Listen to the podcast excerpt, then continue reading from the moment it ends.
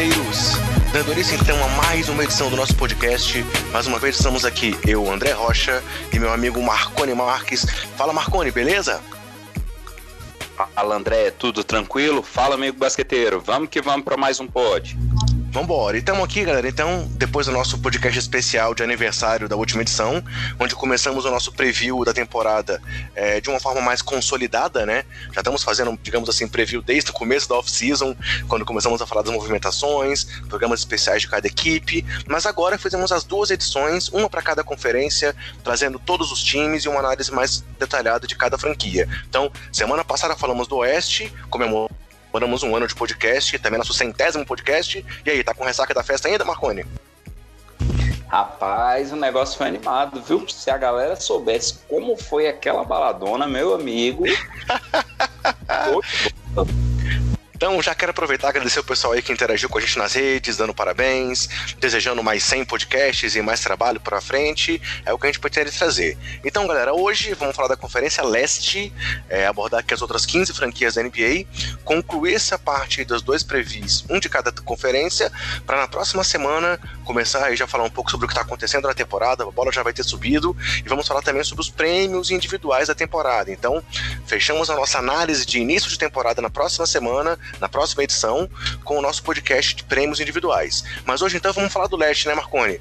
É, alguma coisa que você queria ressaltar antes de eu dar aqueles recados gerais?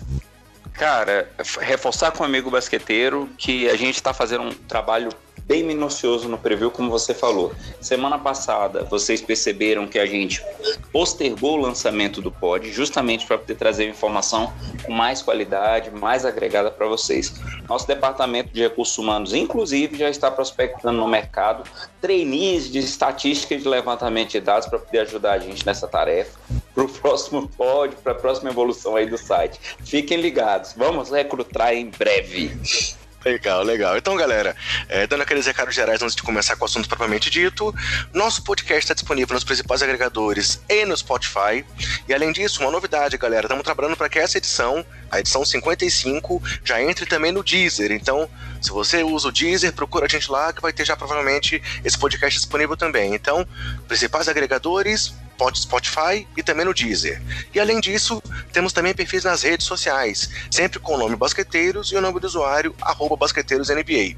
É, além disso, temos o nosso grupo no WhatsApp, que como a gente já explicou aqui várias vezes, não é um grupo de discussão, e sim um grupo de distribuição de conteúdo, onde você procura o link nas nossas redes sociais, entra nesse grupo e vai passar a receber em primeira mão sempre que for publicado um novo podcast. Mais algum recado geral, Marconi? Vamos falar logo do que interessa e começar a dissecar os times da Conferência Leste. Vamos sentar o pé aí, meu amigo, que tem muita coisa para falar hoje. E a Conferência Leste também tem muito debate, tal como foi com o Oeste.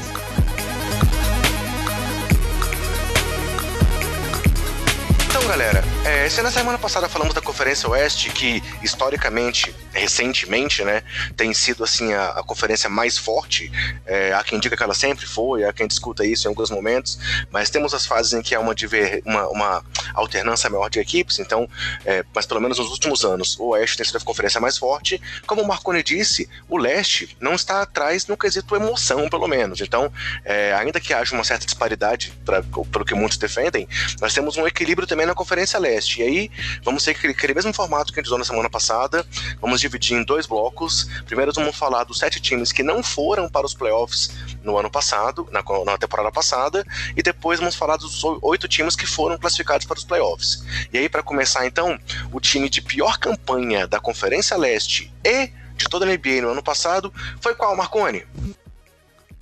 On you, que vergonha. New York Knicks, com Madison Square Garden, tudo, dinheiro à torta e à direito, pior campanha 2018-19, pessoal. É isso aí, galera. Como a gente sabe, o Knicks já tem, já vem de um tempo bastante com, com, complicado, né? Assim, a franquia tem tido várias situações que vem trazendo muito problema, muita repercussão negativa, e mais uma vez ficou fora dos playoffs, e não apenas fora dos playoffs, como teve a pior campanha da NBA. E aí, é, depois de terem apenas 17 vitórias e 65 derrotas, o time de Nova York começou com uma expectativa muito grande off-season. Eles pensaram que eles iriam trazer grandes free agents, fizeram aquela troca que eles mandaram por Zings para Dallas na temporada passada para abrir o cap, e aí eles sonharam que iam ter Kevin Durant, Kyrie Irving, além da primeira escolha do draft. E o que, é que eles conseguiram ao invés disso, Marconi? eles conseguiram a terceira posição do draft, onde eles pegaram o RJ Barrett. Já foi alguma coisa e eu torço para que ele faça uma boa campanha, até porque ele está em um dos meus times de fantasy. Mas, assim, de modo geral, o trabalho do Knicks na pós-temporada, aquela pós-temporada bem movimentada que a gente viu, foi insatisfatório, pessoal. É, exatamente. O time esperava aí ter três grandes nomes, né? Sonhou com Duran, Kyrie e Zion Williamson. E como o Marconi falou, no draft tiveram apenas a terceira posição, não tiveram sorte ali no sorteio. E aí com isso selecionaram é, o parceiro do Zion lá em, em, Duke, né? O RJ Barrett. E além disso, trouxeram na, na, na, na off-season Julius Randle, do New Orleans Pelicans, que talvez tenha sido a grande aposta deles aí, pensando num projeto aí a médio prazo. E além disso, vários nomes que meio que vieram tapar buraco, como Tej Gibson, que veio de Minnesota, o Wayne Ellington para a posição 2, que veio de Detroit, o armador Alfred Payton, que veio também do Pelicans, Marcus Morris, que veio de Boston, e aqui teve até uma situação delicada que o Morris tinha, tinha negociado com o Santora, depois decidiu para Nova York e gerou depois críticas do Popovich e por aí vai. Além de Bob Portis, que veio de Washington, Reg Bullock, que veio de Los Angeles Lakers, e mais uma escolha do draft onde trouxeram o Ignas Brasdeikis. E aí, as saídas em compensação foram DeAndre Jordan, que foi aí, cruzou a ponte e foi jogar no Brooklyn agora, ao lado justamente do Duran e do Kyrie, que foram para Nova York, mas foram para outra equipe de lá. Então o Brooklyn Nets mostrou ser muito mais atrativo do que a bagunça do New York Knicks para trazer esses dois grandes nomes. E além disso, saíram de lá Luke Cornet, que foi para Chicago, um ala pivô. O Mario Ezonia foi para Portland. O Emmanuel Moody foi para Utah. O Noah Vonley foi para Minnesota. E o Lance Thomas também foi para Brooklyn, além de terem ainda dispensado o Henry Ellison, que está sem equipe até o momento. Não tiveram nenhuma renovação. E aí, após toda essa movimentação, a expectativa do Bleacher Report para a próxima temporada para o time do Knicks é de 20 vitórias e 62 derrotas, o que lhes daria a 14 posição do leste e a 29 da NBA. É uma melhora, mas é uma melhoria quase de nada, né, Marconi? É melhor 10% de pouco do que 100% de nada, né? Mas a questão do Knicks que, que é interessante é o seguinte: é uma franquia de grande tradição na liga, que tem um, um, um, uma quantidade de torcedores que a gente tem que respeitar, que é significativa. Eu fiz a brincadeira no início falando de que, apesar de Madison Square Garden, os caras não estão conseguindo recrutar. Se a gente olhar algumas das movimentações, tem uma galera aí que chegou, que tem passagem no próprio Chicago Bulls, em outros times da Conferência Leste. Como você trouxe, a Conferência Leste ainda está um pouco aquém do Oeste, e o Knicks esse ano vai penar mais uma vez. O curioso para mim é, eu não vejo no Knicks ainda um movimento de reestruturação, de reconstrução do time a médio ou longo prazo. É, eles têm jovens talentos que, assim, possuem, possuem um talento bruto, e há quem aposte que esse núcleo pode se desenvolver juntos. Mas realmente ainda tá aquém de um projeto ali a dois, três, duas a três temporadas para poder brigar por alguma coisa. E aí, falando um pouco então da rotação do time, para a posição 1, eles têm o Alfred Payton, que a gente já citou que chegou agora, além do Dennis Smith Jr., que é outro jovem que veio na troca com Dallas, e do Frank Ntilikina, o francês aí que segue desenvolvendo a defesa e é um, um, uma arma à disposição ali do time do, do Knicks. Para a posição 2, o RJ Barrett deve ser o titular, com o Alien Eriton vindo na rotação, além do jovem Alonso Trier e do Damian Dodson, que foram duas surpresas do time aí nesse momento difícil. Para a posição 3, chega o Marcus Morris, e eles ainda têm também mais um jovem promissor, que foi o Kevin Knox, calor do ano passado, além do Red Bullock e do Brasdeikis. Para a posição 4, o Julius Randle e o Taj Gibson. E para posição 5, mais um jovem muito talentoso, que é o Mitchell Robinson e o Bobby Portis. Ou seja, eles têm ali nomes como Dennis Smith, Nantiri Kina, o próprio Barrett, o Trier, o Kevin Knox, é, o Randall ainda é um cara que é jovem, e o Mitchell Robinson, que são um núcleo que tem bastante talento. A questão é saber como é que eles vão funcionar como time e se eles podem ser uma base para poder levar o time a algum lugar, ou se apenas vai ser um time promissor que vai, vai, vai é, talvez aí, talvez como o time do Sacramento Kings, que vem sendo um time promissor, mas a gente comentou que eles estavam sem perspectiva, ou se esse time vai chegar em algum lugar, é, chegando uma ou duas estrelas mais para frente. É, o que, que você acha, Marconi? Qual é a sua expectativa para o time? Lembrando que a gente sempre está usando quatro classificações. O time pode ser ou favorito, ou um time que vai chegar nos playoffs playoffs, um time que está na briga por vaga ou um time que está a passeio. Então, e aí, o New York Knicks, qual é a classificação dele para a próxima temporada? O mais curioso é pensar que é difícil a gente ver algo muito além do que o Bleacher Report projetou. Tá passeio, cara, não dá pra gente esperar muita coisa. Ainda que eu tentasse olhar só na Conferência Leste, sem comparar com os, com os elencos que foram montados no Oeste, eles estão a passeio, o torcedor do Knicks vai ter outro ano é, é, é, é de coração apertado e de sofrimento ao ver o time jogar e a campanha como um todo concordo contigo. E aí, essa semana, até, é, é, eu tava olhando no Twitter, né? A gente tava, tava acompanhando as previsões do Jumper Brasil, e aí teve gente que tá dizendo que tá apostando aí com, com nesse núcleo do Knicks para poder surpreender muita gente, mas eu não consigo concordar com isso. É, para mim também é um time que tá a passeio, vamos ver como é que vai ser o futuro deles aí nos próximos anos. Mas para essa temporada é desenvolver os jovens e seguir em frente. Passando aqui para o segundo time da nossa análise de hoje, então, o time que teve a 14 quarta campanha no ano passado passado e a 28 no geral foi o time do Cleveland Cavaliers, é, que teve apenas 19 vitórias e 63 derrotas, e com isso, obviamente, não foi para os playoffs. E aí, dessa vez, o time também teve posições no draft para tentar se reforçar e tentar ver se eles conseguem também estruturar um, um time mais para o futuro, mas não teve muito, muita movimentação de destaque. Trouxeram no draft o Darius Garland na posição 5, mais um armador principal, assim como tinham trazido o Colin Sexton no ano passado, mas a ideia do time é jogar com os dois juntos. Além dele veio o Dylan Windler na posição 26 com o ala, o Kevin Porter Jr. na posição 30. Para muitos pode ser o grande estilo desse draft e ele tem vindo muito bem realmente na pré-temporada, além do Gerald Martin que veio do Orlando Magic é, como agente livre. Já as saídas do time tiveram a Isaiah Taylor que foi para Toronto, J.R. Smith que segue aí disponível no mercado, o J.R. não conseguiu se realocar realmente após é, sair agora de Cleveland, Channing Fry se aposentou além de Nick Stalkos, que está sem time, e o Marquez Cruz, que está lá no, no Golden State, é, tentando uma vaga para se manter na, na, franquia da Califórnia. E a previsão do Beach Report para o time para a próxima temporada mantém as 19 vitórias e 63 derrotas, mas com isso eles fazem o time cair. Eles acham que o Cleveland agora vai ser o pior time do leste e da liga. O que, que você acha, Marconi? Alguma expectativa para esse time do Cleveland? Ou realmente Kevin Love vai continuar lá? Ele disse que não quer sair de lá, mas como é que vai ser é, é, essa sequência do time do Cleveland? É, o fato dele não querer sair de lá não quer dizer que o time vai melhorar muito ou ter um desempenho muito melhor por causa dele. Kevin Love é um cara que tem mostrado uma, uma certa inconstância em quadra, né? É, teve histórico de lesão também, a gente tem que ter cuidado com isso sempre. Mas o Cleveland, a sensação que me dá, André, e aí o torcedor do Cavaliers pode até falar para eu colocar o sapato na boca se discordar muito de mim, é que desde a saída do, do LeBron não conseguiu se reestruturar, se reerguer novamente. Né? Campanha após campanha, seu resultado vem dando uma fraquejada, vem caído, e aí tá chegando com a projeção pro ano que vem de ser o pior time da liga. Vamos ver como que ele faz para disputar esse posto com o Knicks e com os outros times do Oeste. É, realmente, assim, é, é, é óbvio que a saída do LeBron é algo que vai impactar qualquer equipe. Da primeira vez que ele saiu de Cleveland, houve também um, um, período ali de vacas magras, mas que eles conseguiram extrair alguma coisa, como o próprio Kyrie Irving saiu de lá, é, e depois, com toda a movimentação da volta do, do LeBron, acabaram conquistando aí o tão sonhado título para a cidade de Cleveland. Mas realmente, nesse momento, eles estão realmente naquele limbo ali. É, eles têm o Kevin Love, que é um jogador ali de primeira linha da NBA, é, é, claro, também vem se recuperando de lesão tal, mas estando em forma, é um jogador muito bom.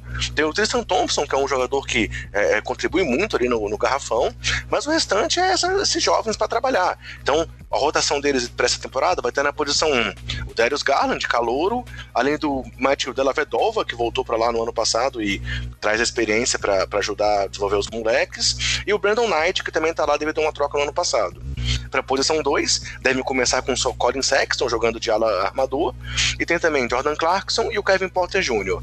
Na posição 3, o Ced Osman, o Daniel Hamilton e o Dylan Winder, que também é calouro. Na rotação ali com o Kevin Love, eles têm o Daryl Nance Jr. e trouxeram Gerald Martin. E para posição 5 ali, para disputar minutos com o Tristan Thompson, o John Hanson e o Anti Zizic. Então, assim, realmente é, é, um time que, assim, tem jovens talentos, é promissor, mas também não há uma perspectiva na médio, nem mesmo a longo prazo ainda, do que o Cleveland vai fazer nessa nova fase pós-LeBron, né, Marrone? é mais um time que na pós-temporada não conseguiu capitalizar, não conseguiu grandes contratações. Acho que o melhor feito deles na pós-temporada, na verdade, foi se livrar de Ari Smith. Acho que isso aí é, é inegável.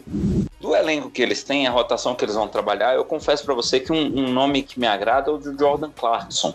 Eu estou curioso para ver como ele vai desempenhar esse ano, porque ele é um nome que eu consigo achar promissor eu, eu faço bom, bons votos dele no time, viu? É, realmente era um cara que, que chegou e ajudou. Mas podemos concluir então que o Cleveland também está a passeio na temporada, né, Marconi? Nada mais Muito, do que isso. Vai Foto e cartão postal para a família, meu amigo. Beleza. Seguindo adiante, então, pessoal, o 13 time do ano passado foi o time do Chicago Bulls, que conquistou apenas 22 vitórias. E agora, vamos ver como é que vai ser a previsão dele para a próxima temporada, né, Marconi? André, André, eu Opa, preciso fazer uma ressalva na sua fala. Quando você fala. diz assim, ah, conquistou apenas 22 vitórias. Peraí, cara, a gente tem uma escolha editorial aqui muito bem definida, a gente já deixou claro isso para o amigo basqueteiro né? Não é uma questão de clubismo, é uma questão de, de justiça, é uma questão de escolha editorial. Então, o Chicago Bulls teve gloriosas 22 vitórias e em apenas 60 ocasiões não logrou êxito. É assim Entendi. que tem que falar desse time. Por favor, tá vamos ali no esforço. É justo, pela grandeza da franquia, a gente tem que concordar desse lado. Mas seguindo em frente, então, galera, vamos lá. Chicago Bulls foi o 13 do, do leste no ano passado e 27 no geral na liga.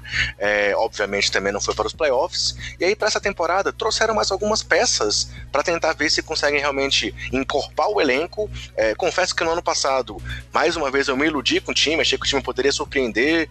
É, é, é tinha chance ali de brigar até por uma oitava vaga tal. Conversamos também sobre algumas vezes aqui com o Luiz Araújo sobre esse time, e o Luiz também falou que tinha caído aí, inclusive na, na, onda do Jabari Parker, assim como eu caí. Mas vamos embora. Para essa temporada, então, o time trouxe alguns reforços pontuais que foram Kobe White pelo draft, na posição 7, o Daniel Gofford, que é, também foi um jogador que veio no draft na posição 38, que é um pivô, além de Tadeusz Young, um ala de força que veio de Indiana, o Thomas Satoranska, que veio muito bem da Copa do Mundo e que vai ser o armador titular do time no começo da temporada, vindo de Washington, além do Luke Cornet, que é um ala pivô que veio do New York Knicks.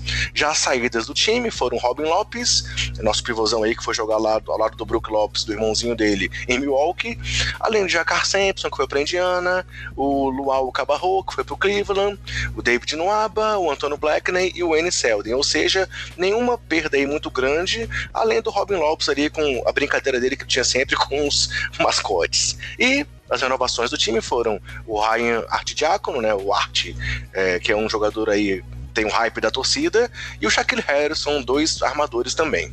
Então, para essa temporada, a previsão do British Report para o Chicago não é tão animadora, mas é uma evolução. Eles prevêem que o time chega a 36 vitórias e 46 derrotas. Aí, nesse caso, o Marconi vai discordar de mim de novo, vai dizer que é uma grandíssima evolução, mas com claro. isso o time, teria, o time teria apenas a décima posição do leste e a vigésima terceira posição da liga. E aqui, lembrando, vigésima terceira, talvez tenha sido um, um, momento aí pra gente relembrar as glórias do passado da franquia. E aí, galera, antes de passar a palavra mais uma vez pro Marconi, a rotação do time vai ter então na posição 1 Thomas Satoransky, Kobe White, o Chris Dunn, e o Artidiácono. Na posição 2, o Zé Clavini, que recentemente aí falou que não aguenta mais ver críticas às suas defesas e que mais uma vez quer provar a todos aí que é um grande jogador, além do Denzel Valentine e o Shaquille Harrison. Na posição 3, temos o Otto Porter Jr. e o Chandler Hudson.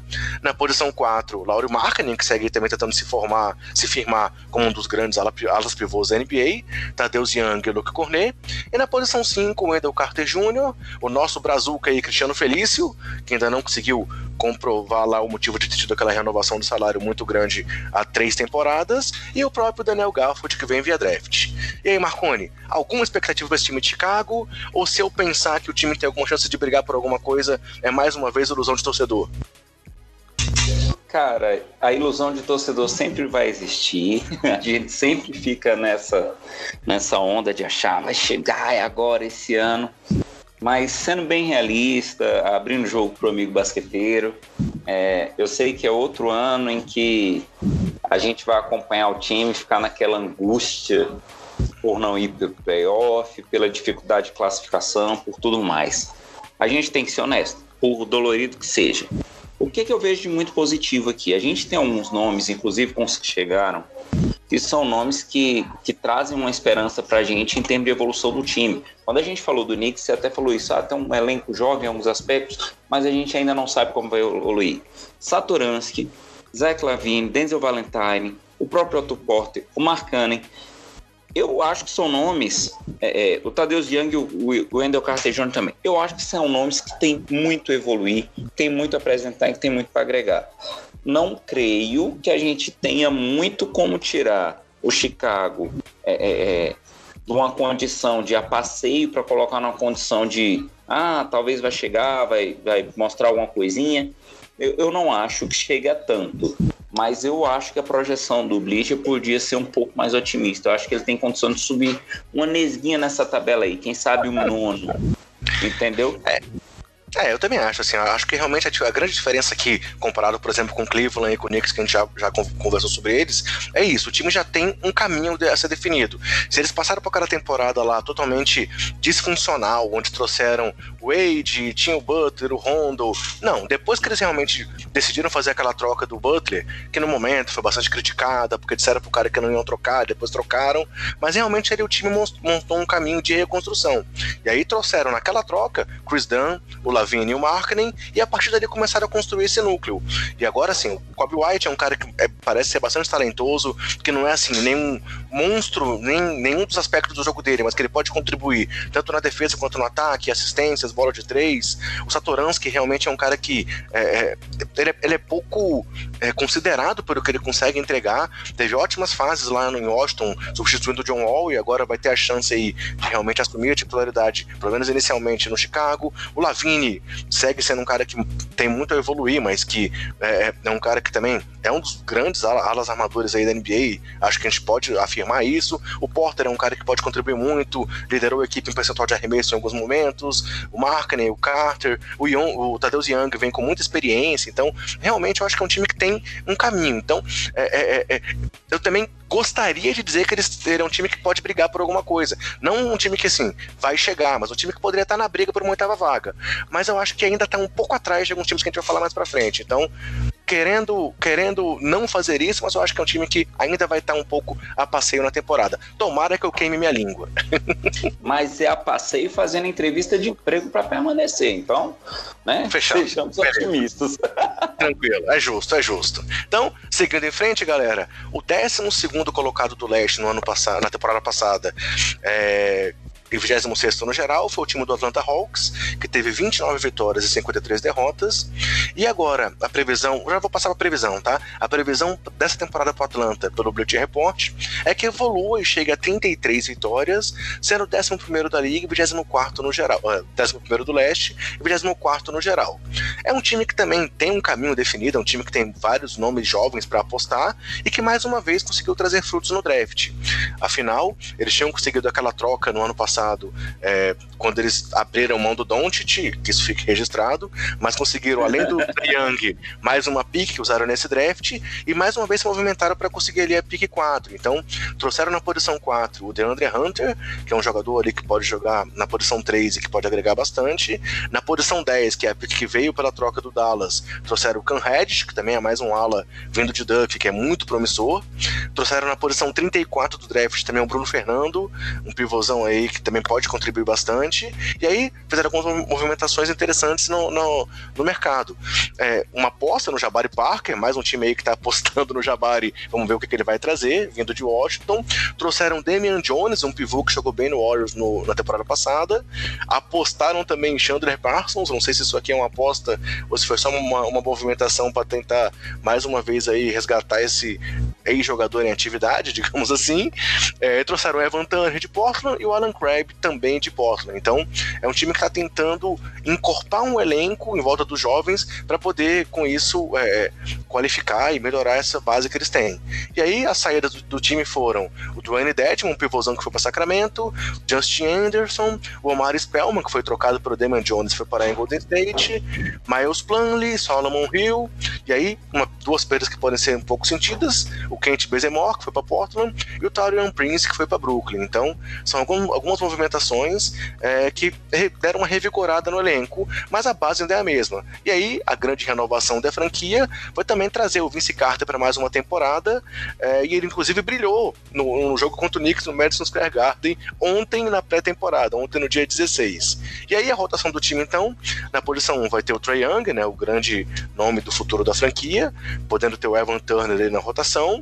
Na posição 2, mais um jovem que é o Kevin Werther, além do Alan Crabb e o próprio Vince Carter. Na posição 3, tem o Can Reddish, tem o DeAndre Bramby, que é um jovem que está por lá, e o Chandler Parsons.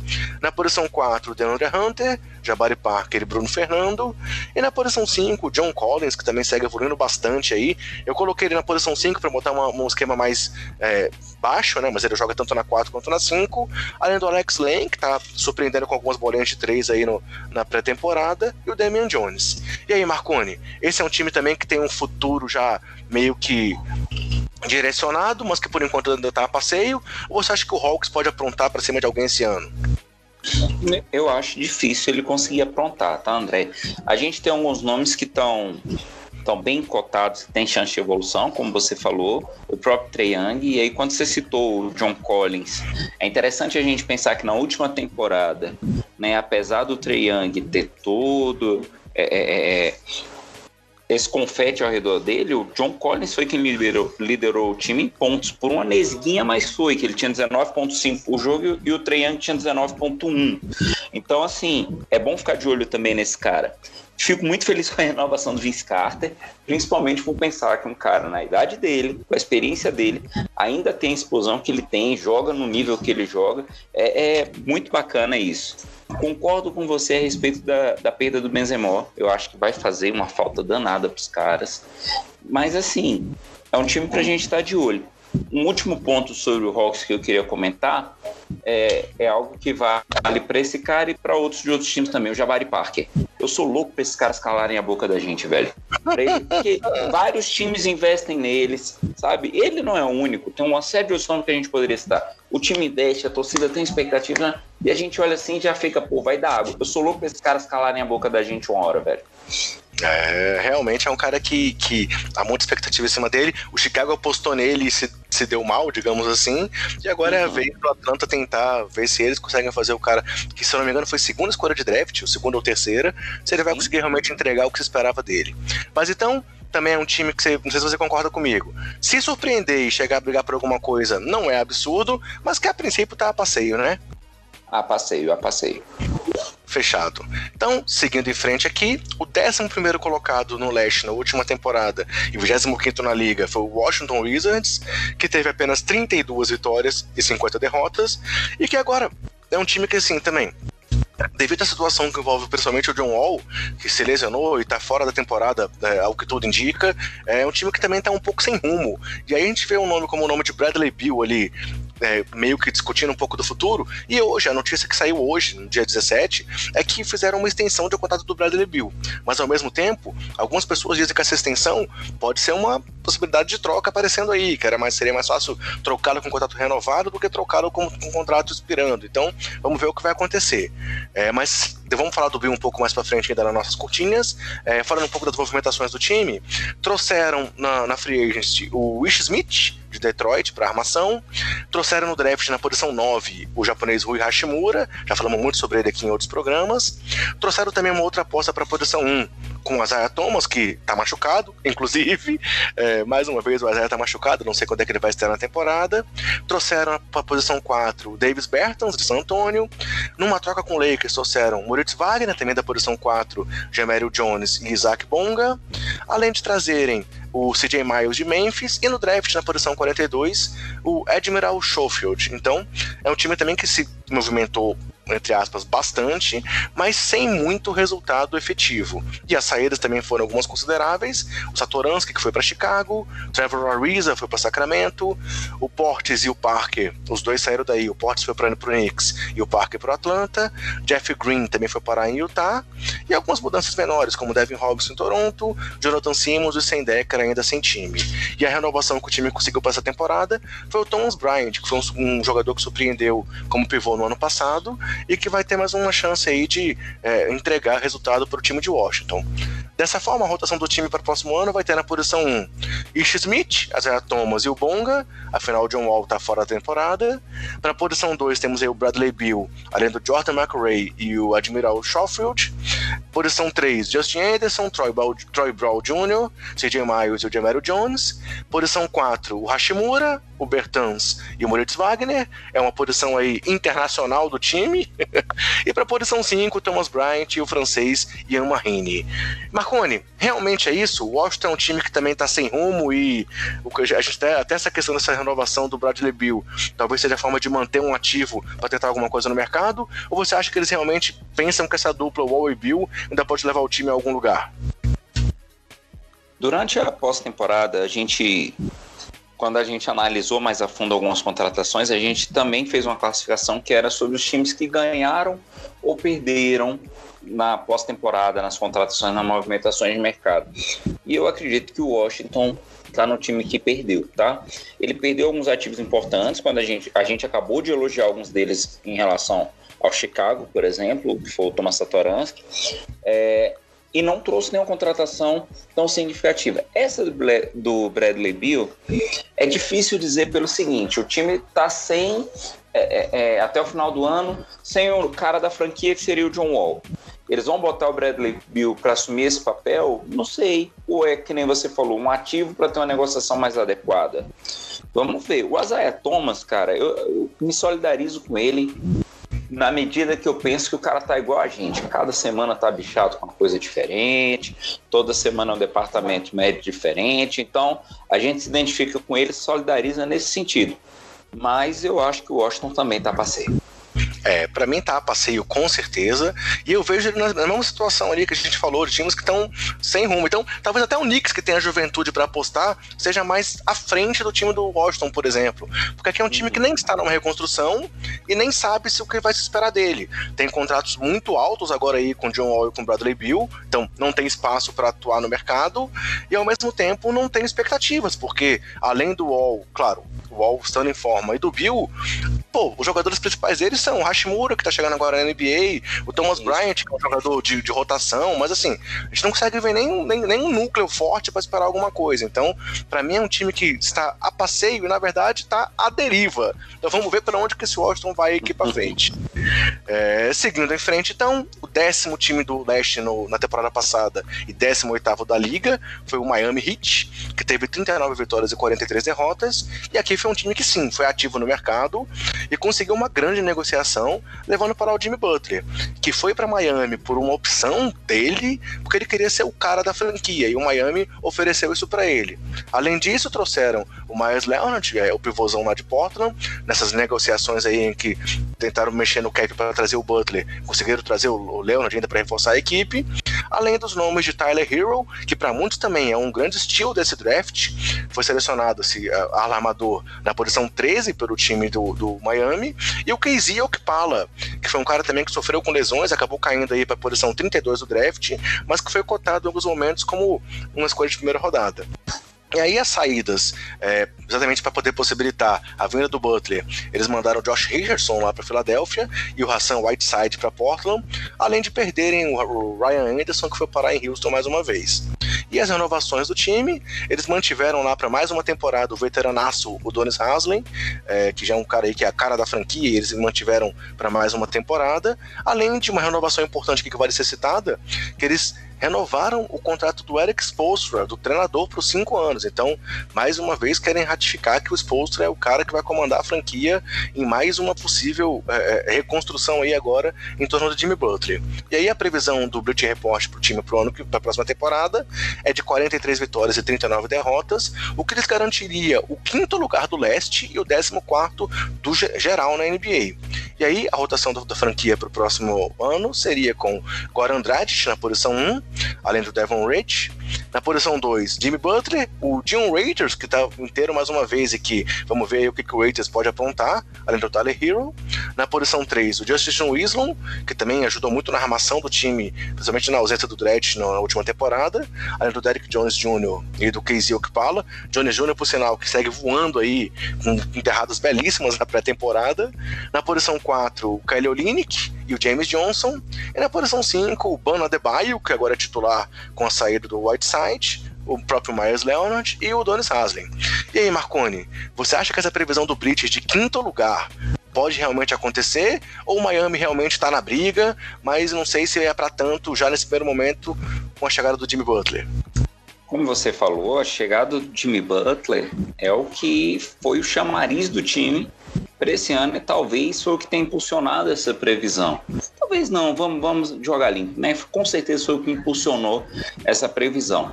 Eu acho um pouco otimista ter escalado tantas posições. Mas aí a gente olha o contexto da conferência como um todo, né, André? Que a gente olha assim e fala, putz, Conferência Leste não tá tão bem assim. Você veja que ele ganha quatro posições no geral, mas ganha cinco dentro da própria conferência, dentro da previsão do Bleacher Report. Vamos ver o que, que ele vai ser capaz de fazer. Eu acho que a gente pode colocar que ele tá ali na, na, na beirinha, na beirinha, entre o que a gente diz que tá a passeio e entre quem a gente está dizendo que tem chance de chegar. Mas eu acho é, é, eu acho que é bem no limiarzinho. Por quê? É um time que está se reconfigurando. É, não me pergunte por quê, mas eu não tenho muita simpatia pelo Spolstra, pelo trabalho dele. Você vai falar, ah, mas, cara, eu sei que ele já ganhou título, mas eu não consigo ir com os cornos desse caboclo. Vamos ver Rapaz, como é que vai polêmica. Mais uma polêmica marconiana aqui no nosso podcast. É, é, mas aí é o que eu tô te falando. Às vezes, é às vezes é uma questão bem subjetiva minha. Eu sei que ele já tem uma caminhada interessante, eu sei que ele comandou um time que foi campeão, ou ele foi comandado por um cara que estava no time campeão. Então, assim, ah, eu não consigo ter essa tá simpatia toda por ele.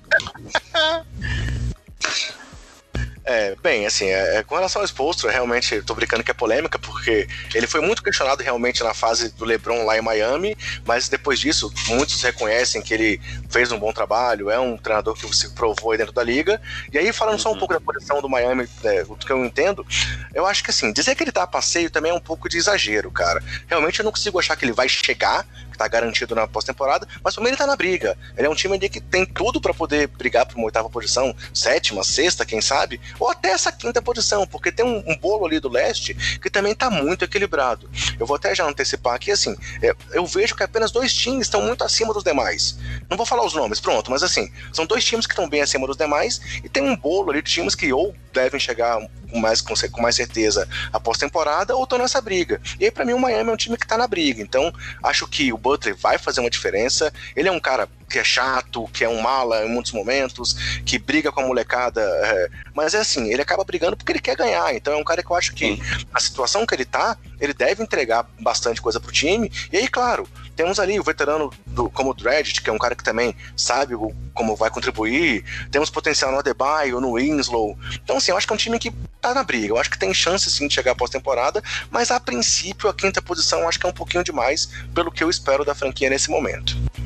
É, fechando então esse primeiro bloco do nosso podcast de hoje, o último time que não foi para os playoffs no ano passado na Conferência Leste, ano passado não, temporada passada. Galera, me desculpa aí quando eu falo ano passado, mas você sabe o que eu tô querendo dizer, né? Porque realmente a gente, a gente acaba tratando como um ano, mas realmente é a temporada passada, porque aconteceu os playoffs ainda agora já em 2019, né? Mas vamos embora. É, em 2018 2019, o Charlotte Hornets foi o nono time do leste, 17 da liga, com 39 vitórias e 43 derrotas. E aí, nesse caso aqui, a previsão do British Report ou trouxe uma queda acentuada para a franquia, eu vou falar já por quê, prevendo apenas 22 vitórias para eles agora em 2019 2020, o que lhes daria o 13º lugar do leste e 28º lugar da liga. Por quê? Por uma questão simples. O time era, entre aspas, carregado por um grande jogador que estava lá, que era o Campbell Walker, e o Campbell Walker deixou a franquia rumo a Boston. E aí, quem eles trouxeram para substituir foi o Terry Rozier, que veio do próprio Boston, mas que é um jogador ainda que precisa tem muito ao que provar. Teve bons momentos ali substituindo o Kyrie quando estava lesionado em Boston, mas não chega nem perto ainda do que o Campbell Walker pode entregar, né? É, só para fechar antes de a gente comentar mais, Marconi. Então, a chegada do time foram Terry Rozier Rozier para a posição 1. No draft, na posição 12, trouxeram o PJ Washington, que é um ala pivô bastante promissor. Além disso, trouxeram o Cody Martin na posição 36, que é um ala, o Jalen é, McDaniels, que é um ala pivô na posição 52, e o Caleb Martin, que é irmão do Cody Martin, que veio depois fora do draft. E aí, além do Kemba Walker, deixaram a equipe o Jeremy Lamb para a posição 2, que também é uma, uma, perda considerável, além do Frank Kaminsky, ala pivô que foi para Phoenix, e o Chevron Mack, que era um armador reserva do próprio Kemba Walker. E aí, Marcon, antes de falar da rotação, eu acho que aqui é inegável que essa queda é totalmente é, é, é entendida por essa troca de Kemba Walker por Terry Rozier, né? Perfeitamente, André. E mais do que pensar nessa troca, é pensar nos demais movimentos que não aconteceram para tentar cobrir esse buraco que o cara deixou. Então, assim, já foi um time que chegou na trave. Se ele tivesse ganhado mais uma é, é, é, e o Detroit tivesse perdido uma, exatamente o Detroit, ele tinha entrado no playoff. Então, assim, chegou muito pertinho. E ele está sendo projetado para ser um dos piores times da liga, cara. Então, assim, a gente pensa no trabalho de, de, de, general manager, de diretoria do time, de como que eles conduziram isso. Do jeito que você comentou a respeito do, do Washington, que você falou, é um time que está muito sem rumo, que está meio à deriva, o Charlotte, meu amigo, tem que olhar muito no horizonte para poder começar a pensar em alguma coisa. Que a curto e médio prazo, os caras vão ter um trabalho para reconstruir esse time, viu? Perfeito, tem salários altos lá também prendendo o cap do time, como Marvin Williams, do Nicolas Batum, é, que são jogadores já experientes e que realmente não, não tem o perfil de fazer a diferença para o time dar um salto de qualidade. Tem o Malik Monk, que é um cara promissor, tem o Michael Kidd Gilchrist, que é um cara que é, foi visto como promissor, mas também não conseguiu entregar nada demais. O Dwayne Bacon, o Miles Bridges veio bem no ano passado, mas também não é um cara que vai fazer diferença. Aí tem o Bismarck Biombo, que foi um cara também que recebeu um salário gigantesco quando a NBA deu aquele salto de cap, mas que também não vai fazer diferença o Hernan Gomes, o Cody. Então, realmente, é, vou falar um pouco da rotação só para a gente poder manter a mesma, mesma estrutura, tá? Para posição 1, eles têm o Terry Rozier, o Malik Monk e o Devonta Graham. Posição 2, Dwayne Bacon, o Cody Martin e o Cobb Simmons. Posição 3, Nicolas Batum, Michael Kidd Gilchrist e o Caleb Martin. Posição 4, Miles Bridges, Marvin Williams, PJ Washington e o Jalen McDaniels. E posição 5, Cody Zeller, William Hernan Gomes e o Bismarck Biombo. Mas então, antes até de você bater o martelo aí, na minha posição tá a passeio e um passeio bem, bem, bem a caminho de brigar pelo Washington pela última posição do leste da NBA. O que, que você acha? Pelo Washington e com o Knicks também, né? Eu acho que os três a gente pode colocar que estão abraçadinho ali. Se fosse cavalinho do Fantástico, meu amigo, os bichinhos tá no atoleiro. Mas vamos ver como é que vai sair. Beleza. É, então, galera, assim a gente fecha esse primeiro bloco, onde nós tratamos aqui das franquias que não foram pro playoff na, na, última temporada. E aí, só repassando. Então, New York Knicks, a gente acha que vai estar a passeio, assim como Cleveland, Chicago, Atlanta, Washington e Charlotte. E aí, o único time que poderia mudar de posição é o Miami Heat, que foi décimo no ano passado e agora tá na briga para realmente seguir ali tentando uma vaguinha nos playoffs. Vamos para frente então, Marconi, vamos falar agora dos oito times que chegaram após temporada em 2018 2019? Vamos que vamos.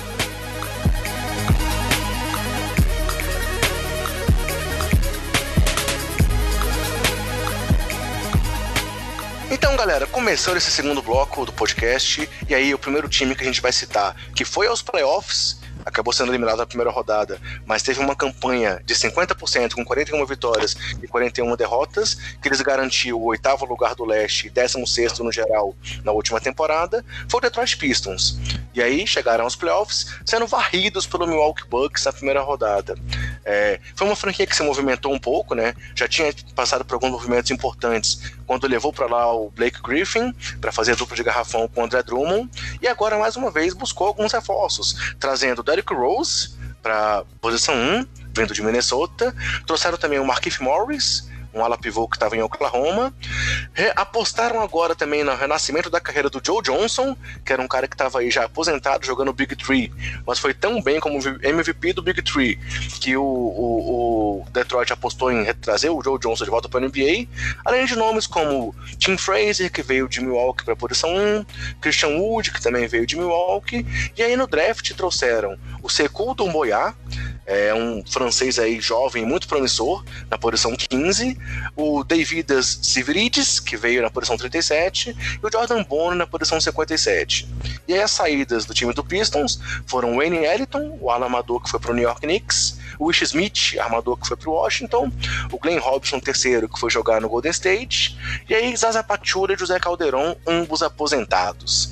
E a previsão do Bleacher Report, então, para a próxima temporada para o time do Pistons é de 38 vitórias e 44 derrotas, o que lhes renderia uma vaguinha fora dos playoffs. Eles cairiam da posição 8 para a posição 9 e iriam para o 22 lugar na liga também. E aí a rotação do time que deve ter na temporada agora, na posição 1 deve ter o Red Jackson como titular, o Derrick Rose vindo do banco aí, mantendo a posição de sexto homem, além de Tim Fraser e Jordan Bone. Na posição 2, Bruce Brown, Luke Kennard, Langston Galloway e o Curry Thomas. Posição 3, Tony Snell, Joe Johnson e o Sviatolav Miklatui, né, o Svi, que jogava no Lakers, agora está aí em Detroit. Posição 4, Blake Griffin, Markif Morris, Numboyá e o Christian Wood. E posição 5, André Drummond e Tom Maker.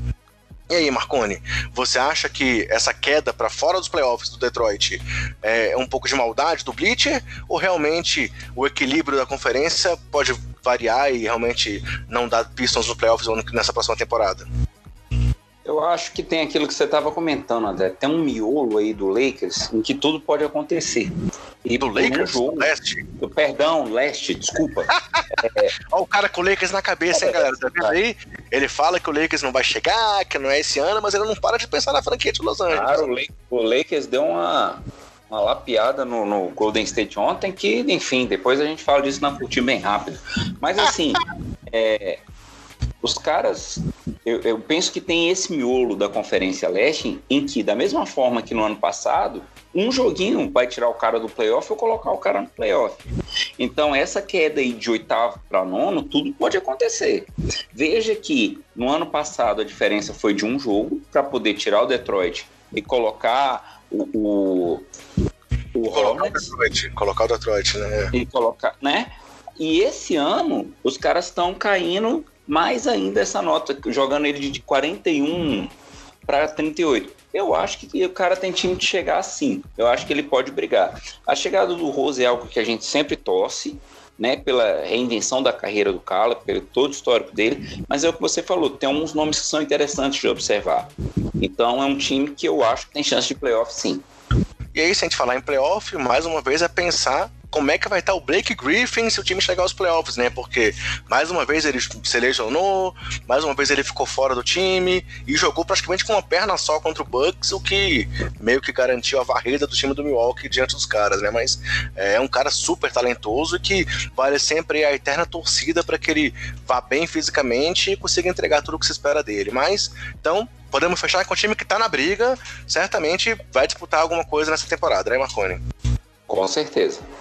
Seguindo em frente, então, sétimo colocado do leste, décimo quinto colocado na liga, na temporada 2018-2019, foi o Orlando Magic, que teve 42 vitórias e 40 derrotas, também chegou aos playoffs e foi eliminado na primeira rodada de, pelo Toronto Raptors com um placar de 4 a 1 venceram o jogo 1, como a gente brincou até aqui no último, último podcast, porque o Toronto sempre perde o jogo 1 de playoff, mas depois tiveram, entre aspas, uma varrida aí, quatro derrotas seguidas e acabaram sendo eliminados na primeira fase. E agora o Orlando fez também algumas mudanças bem pontuais, trouxeram para ala o Alfaro Camino, o, o, veterano de Portland, e trouxeram no draft um jogador na posição 16 que não vai jogar esse ano, tá lesionado, mas é uma aposta do time pro futuro, que é o Shuma Okeke, um ala pivô. E aí saíram do time também apenas o Jaron Martin, que foi para Cleveland, o Timofey Mosgov e o Jaron Grant, ambos sem equipe, enquanto a grande movimentação deles pra, nessa off-season foi a renovação do Nikola Vucevic, pivôzão lá que alguns esperavam até que ele fosse parar em Dallas ou em alguma outra franquia, mas ele renovou com o Orlando, além do Terence Ross, que também renovou, o alamador, o Ken Burch e o Michael Carter Williams. Então, o Magic apostou na manutenção do, do, do elenco para tentar se manter também nos playoffs e talvez conseguir algo mais aí na Conferência Leste. E a previsão do British Report para eles é de manter as 42 vitórias, que eles dariam um oitavo lugar no leste e o 17 sétimo lugar na liga. E aí, a rotação do, do time é, para a temporada que está começando, tem na posição 1 o DJ Agustin, e aqui mais uma aposta que já fizeram no ano passado, mas agora vai estar tá em quadra, que é o Markel Fultz, que jogou bem aí na pré-temporada, é, converteu alguns arremessos legais, mostrou aquela infiltração e velocidade que se esperava dele, vamos ver como é que vai ser no decorrer da temporada, além do Michael Carter Williams também na posição 1. Para a posição 2, Evan Fournier, que vem também de uma boa Copa do Mundo, o Terence Ross e o Melvin Fraser. Posição 3, Aaron Gordon e Wesley Yundu. Posição 4, Jonathan Isaac, o Alfaro Camino, que cheguei para reforçar a equipe, e o Ken Burch. E na posição 5, o grande Nikola Vucevic, além do Mobamba e o Isaac Humphries. E aí, Marconi? Também é um time que a gente pode bater o martelo que está na briga, segue aí nesse bolo de franquias que tem chance de chegar à pós-temporada, mas também não tem aquela chance assim tão grande de brigar por um título do leste, por exemplo? Concordo com você, André. Da forma que a gente falou do Detroit, ele é um dos times que um, uma vitória ou uma derrota vai fazer muita diferença entre estar ou não nos playoffs. Dos nomes que você citou do elenco, o Vucevic com certeza é alguém que a gente tem que ficar de olho, mas eu acho que a grande expectativa vai girar em torno do Markel Fultz mesmo, para ver se ele vai entregar o que era esperado dele, se ele finalmente vai ter condição de jogar e jogar num bom nível e de jogar a temporada inteira, né? Vamos ver como é que essa configuração vai ser com esse time. Eu acho que são os caras que a gente tem que ficar de olho.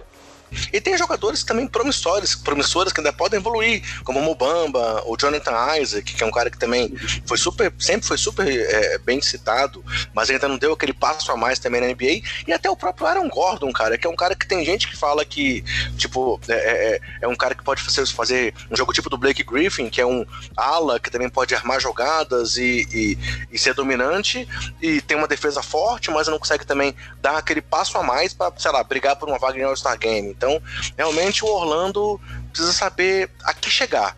É, será que a função deles vai ser ficar chegando no playoff, caindo de primeira rodada, ou o que eles podem fazer para dar um passo a mais? Mas, nesse momento, que eles estão na briga, eu também acho que é inquestionável.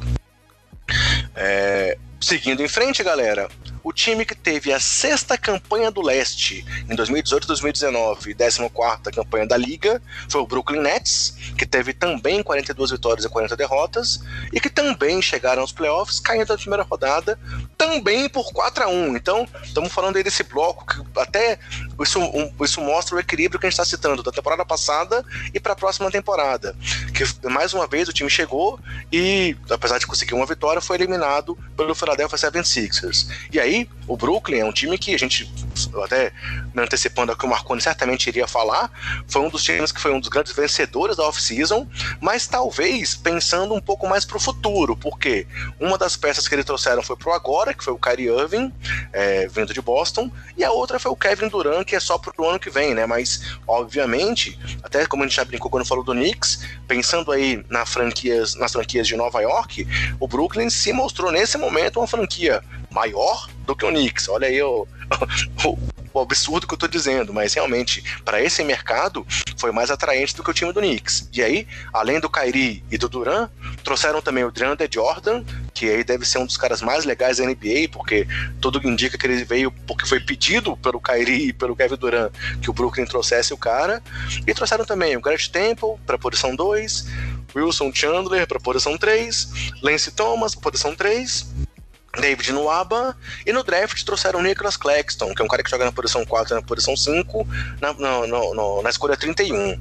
E as saídas do time foram o D'Angelo Russell, que foi envolvido nessa troca aí pelo Kevin Durant, além do DeMar Carroll, que foi parar em San Antonio, Ed Davis em Utah, Jared Dudley em Los Angeles, né, jogando no Lakers. Randall Hollis Jefferson foi para Toronto, além do Alan Williams. E aí, a previsão do British Report para o Nets para a próxima temporada é de 43 vitórias, o que lhes daria o sexto lugar do leste, manteria né, o sexto lugar, e o décimo quinto lugar da liga.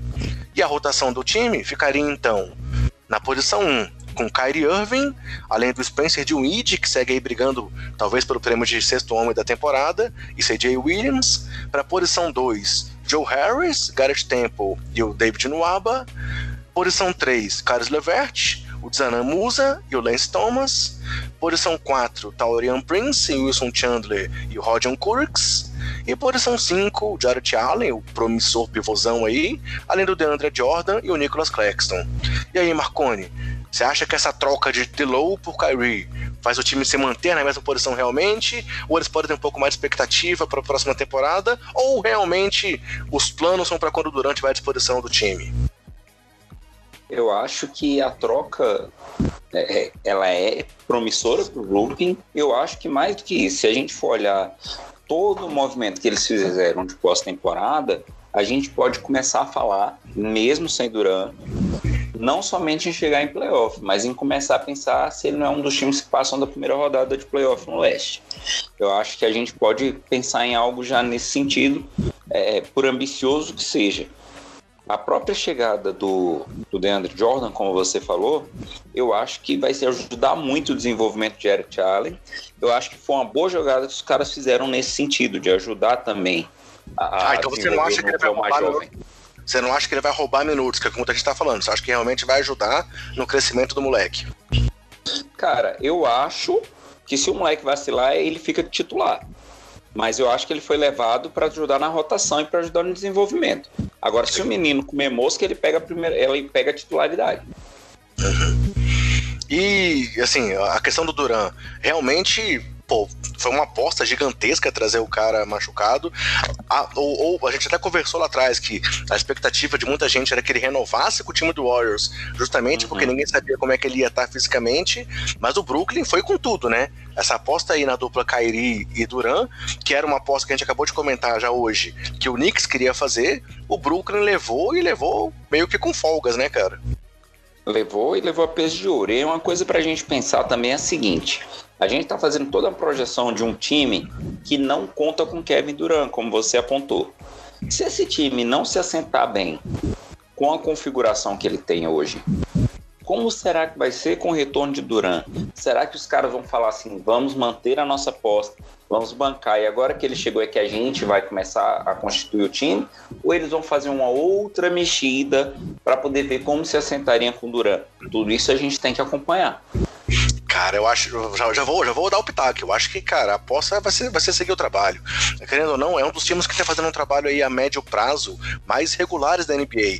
Assim como no, no Oeste, o Clippers foi uma franquia também que conseguiu uma reconstrução muito bem estruturada, é, não passou por um período de tank e tal. Aqui, o Brooklyn, a, a, que até recentemente sofria ainda com as consequências daquela troca com o Boston Celtics e que eles perderam milhões de escolhas de draft, conseguiram, conseguiram um trabalho de formiguinha, conseguiram seguindo algumas escolhas, assumindo alguns contratos pesados, mas eles conseguiram montar uma base que muita gente não esperava que eles tivessem tão cedo. E aí realmente foi esse trabalho estrutural da franquia de Brooklyn que convenceu nomes como Kyrie Irving e Kevin Durant a irem para lá. Então, eu acho que o projeto está bem encaminhado. Então, é, além de dizer que nessa temporada para mim é um time que vai chegar, não é nem um time que está na briga, eu acho que é inquestionável que eles vão estar nos playoffs. Eu acho que realmente com Durant chegando, eles vão estar num patamar mais para frente aí e talvez mudando até para um nível de favorito. Para você também é um time que vai chegar, né? Garantido nos playoffs. Garantido e com chance de passar do primeiro round. Beleza. O time que teve a quinta campanha do leste na temporada passada e décima quinta campanha no geral foi o Indiana Pacers, com 48 vitórias e 34 derrotas. E para não ser repetitivo, mas já sendo, foi mais uma franquia que caiu, caiu na primeira rodada. Ou seja, do quinto ao oitavo, todos foram eliminados de cara pelos times que tinham mando de quadra. E aqui, mais uma vez, um placar que pode ser dito como enganoso, apesar de terem sido jogos bastante disputados, o final foi um 4 a 0 para Boston. É uma varrida aqui que o Pacers sofreu. E aí, para essa temporada. O Indiana fez algumas mexidas interessantes e que podem trazer algum resultado, que foram as chegadas de Malcolm Brogdon para a posição 1 e 2, vindo de Milwaukee, DJ Warren, que veio para a posição 3 de Phoenix, Jeremy Lamb para a posição 2, que veio de Charlotte, além do TJ McConnell, que veio para a posição 1 de Filadélfia, Justin Holiday para a posição 2, vindo de Memphis, Jakar Sampson vindo de Chicago, e no draft o pivô Goga Bitadze é, na posição na escolha 18 do draft. Em compensação, perderam alguns nomes importantes também, como Boban, Bojan, desculpa, Bojan Bogdanovic, é, o ala que foi para Utah, o próprio Tadeusz Young, que era aqui meio que a cara da franquia e foi jogar em Chicago, como a gente já citou nesse próprio podcast, Corey Joseph, o armador que foi para Sacramento, Wesley Matthews, que foi para Milwaukee, o jogador da posição 2, além de Kyle Quinn, que foi para Filadélfia, e de Tyreek Evans, que está suspenso para essa temporada por ter sido pego na política de drogas da NBA, e o Darren Collison, que para muitos, surpresa de muitos, se aposentou. E aí, a única renovação do time foi do Edmond Summer, um jogador aí que não é tão relevante, mas que está na rotação ali para contribuir. E aí, falando de rotação, antes de falar da previsão do British Report, eles terão então para a posição 1 o Malcolm Brogdon, o TJ McConnell e o Aaron Holiday. Para a posição 2, eles têm aí a expectativa do retorno do Vitor Oladipo, mas que ele está fora do começo da temporada e realmente sem o Oladipo o time é um com o Oladipo ele vai ser outro. Então eles vão ter inicialmente Jeremy Lamb, o Edmond Summer e o CJ Wilcox. Para a posição 3, TJ Warren, Justin Holiday, Doug McDermott e o Jacar Sampson. Para a posição 4, o Domantas Sabonis, que deve assumir a posição de titular com a saída do Tadeusz Young, TJ Leaf e o Alice Johnson. E para a posição 5, o Miles Turner, que veio bem aí da Copa do Mundo, apesar da decepção americana, o Miles Turner teve uma boa atuação é, no Mundial, e o Goga Bitadze. E aí aqui um ponto importante é dizer que eles agora vão ter que trabalhar assim, como o Sabonis e o Turner como titulares, que foi um problema do time aí de encaixe nos últimos anos. E aí a previsão do British Report é de 44 vitórias e 38 derrotas, o que lhes daria a quarta posição do leste e décima primeira posição da liga. E aí, Marcone, para eu respirar um pouco, o que, que você acha que o Indiana vai ter agora aí para essa temporada? Eu vou começar comentando a, a previsão do Bleacher Report, né? Porque se em 2018, 2019 eles tiveram 48 vitórias, o Bleacher está projetando que eles caiam para 44 vitórias. Porém, ainda assim, e aqui é onde eu mostro para o amigo basqueteiro, tanto que o Leste é uma conferência curiosa, eles saem de quinto para uma projeção, projeção de chegar em quarto lugar. Ou seja, diminui a quantidade de vitórias e ainda assim está crescendo dentro da conferência. Por que isso? O negócio está tão embolado no miolo que as vitórias vão se diluindo entre times diversos e dá um fenômeno desse. Até o time passado, até o Orlando, na verdade, quando a gente comentou, a gente estava falando que uma vitória ou uma derrota fazia muita diferença. Aqui nesse miolo, o cara diminuiu a quantidade de vitórias na projeção e está subindo de posição. Então é uma conferência muito curiosa da gente observar. A respeito dos destaques no time, eu acho que, que a saída mais sentida, além da do Tadeusz Young, vai ser a do Bogdanovic, como você trouxe. Por outro lado, a gente tem que pensar que o time continua com uma boa consistência, manteve alguns nomes que eram pilares da forma que o time jogava em alguma medida, e isso vai trazer algum resultado. Eu penso que é um time, sim, que chega para playoff. Sim, tem chance de passar da primeira fase. Então vamos ver como é que isso vai se configurando com essas chegadas que eles tiveram também concordo contigo, acho que é um time que vai chegar com certeza. É, o Oladipo vai ser esse fator de diferença aí, tem que saber quando e realmente como que ele volta para o time saltar ali para brigar pelo mando de quadro ou não. É, e eu acho que o Brogdon é um cara que vai contribuir demais, assim, um cara que é, é, é muito talentoso, é um cara que contribui nos pontos específicos que ele, que ele traz a posição 1. E, pô, não foi à toa que o cara foi calor do ano. Então, assim, é um cara que vai chegar para agregar bastante. Resta saber como é que você se encaixa aí do Sabonis e do Turner, na rotação que também deve ter esse, o Goga Bitadze sendo incluído, para ver se o time realmente consegue dar esse passo a mais, apostando aí talvez em dois big mans, né? Algo diferente do que muitas equipes fazem. E aí, só para fechar o time do, do, do, do Indiana, é um time também que tem duas curiosidades de nomes aqui na franquia, né, Marconi? Não sei se você se tocou nas duas coisas. Primeiro, eles têm dois dos irmãos Holiday no time, tem o Aaron Holiday e o Justin Holiday, e realmente eles são irmãos. E além disso, é o time que tem três TJs. Eu não sei se você tinha visto isso, Marconi. Tem o TJ McConnell, o TJ Warren e o TJ Leaf. Então, podemos dizer que é o Indiana TJs. O que, que você acha? o trocadilho miserável. pô, tentei, tentei, tentei, dar uma marconeada aqui, não consegui não, pô. Cara, eu acho que a gente vai ter que. No início do pódio, eu brinquei que a gente ia contratar um estatístico para ajudar a gente com isso, mas eu acho que a gente vai ter que contratar alguém de stand-up comedy para poder ajudar a gente nessas tiradas que a gente tá muito Beleza, apoiado. Vamos seguir em frente, então que a gente ganha mais. Vamos lá, galera. O time que teve a quarta campanha do leste e a nona da liga na temporada 2018-2019 foi o Boston Celtics, com 43 vitórias e 33 derrotas. E aqui, o primeiro time que a gente pode citar que passou da primeira fase nos playoffs, é, após ter varrido Indiana, o time de Boston perdeu para o Milwaukee Bucks, sendo eliminado por 4 a 1 é, E aí, mais uma vez, é um time que teve algumas trocas importantes é, na sua estrutura, mas que, diferente do que gente, dos que a gente já citou até agora, apesar das movimentações, segue com uma previsão positiva aqui, porque pelo Bleacher Report, eles devem chegar a 50 vitórias, deve subir um pouquinho, o que lhes daria a terceira posição no leste e a nona posição na liga.